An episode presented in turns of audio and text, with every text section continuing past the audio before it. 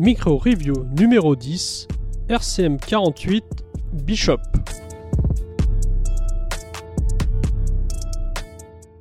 Il y a quelques semaines, Carlos Pacheco nous quittait. Un artiste que j'appréciais tout particulièrement et qui aura marqué le monde des comics par son passage sur des titres phares comme les X-Men, Avengers, Fantastic Four, Superman, etc. Aujourd'hui, je reviens donc sur le récit avec lequel je l'ai découvert, la mini-série Bishop, sortie aux États-Unis en 1995 et publiée en France par Semic dans un récit complet Marvel cette même année.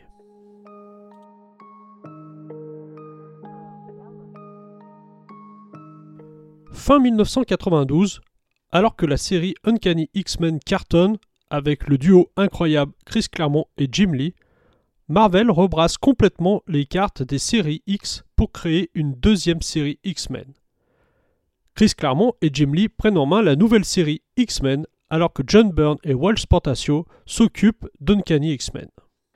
Et c'est dans cette dernière, dans le numéro 282, publié en France dans le Special Strange 84, qu'apparaît pour la première fois Bishop, un X-Men du futur, poursuivant un criminel mutant voyageant à travers le temps et accompagné de nombreux autres malfrats, Trevor Fitzroy. Bishop intègre alors aussitôt l'équipe des X-Men, malgré ses méthodes assez radicales et pas toujours en accord avec les principes de Xavier.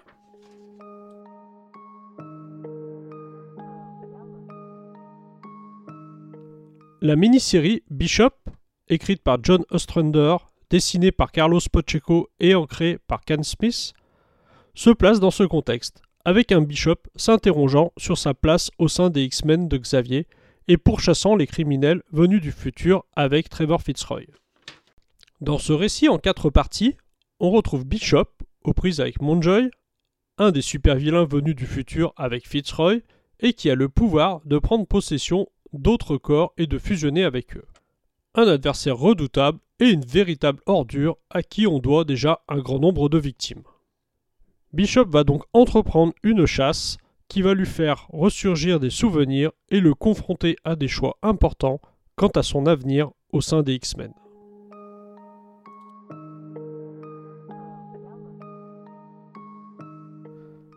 Si sur son principe, le récit aurait pu être intéressant, l'exécution reste elle assez moyenne. Le scénariste a recours à pas mal de facilités pour écarter les X-Men et laisser Bishop seul en difficulté. Un récit très oubliable, qui n'a d'ailleurs jamais été réédité en France. Et pourtant, à l'époque, cette lecture m'avait mis une sacrée claque. Graphiquement, c'était assez incroyable. Carlos Pacheco, pour ses débuts, frappait déjà fort, et ancré de très belle manière par un Ken Smith dont j'étais déjà particulièrement fan du travail.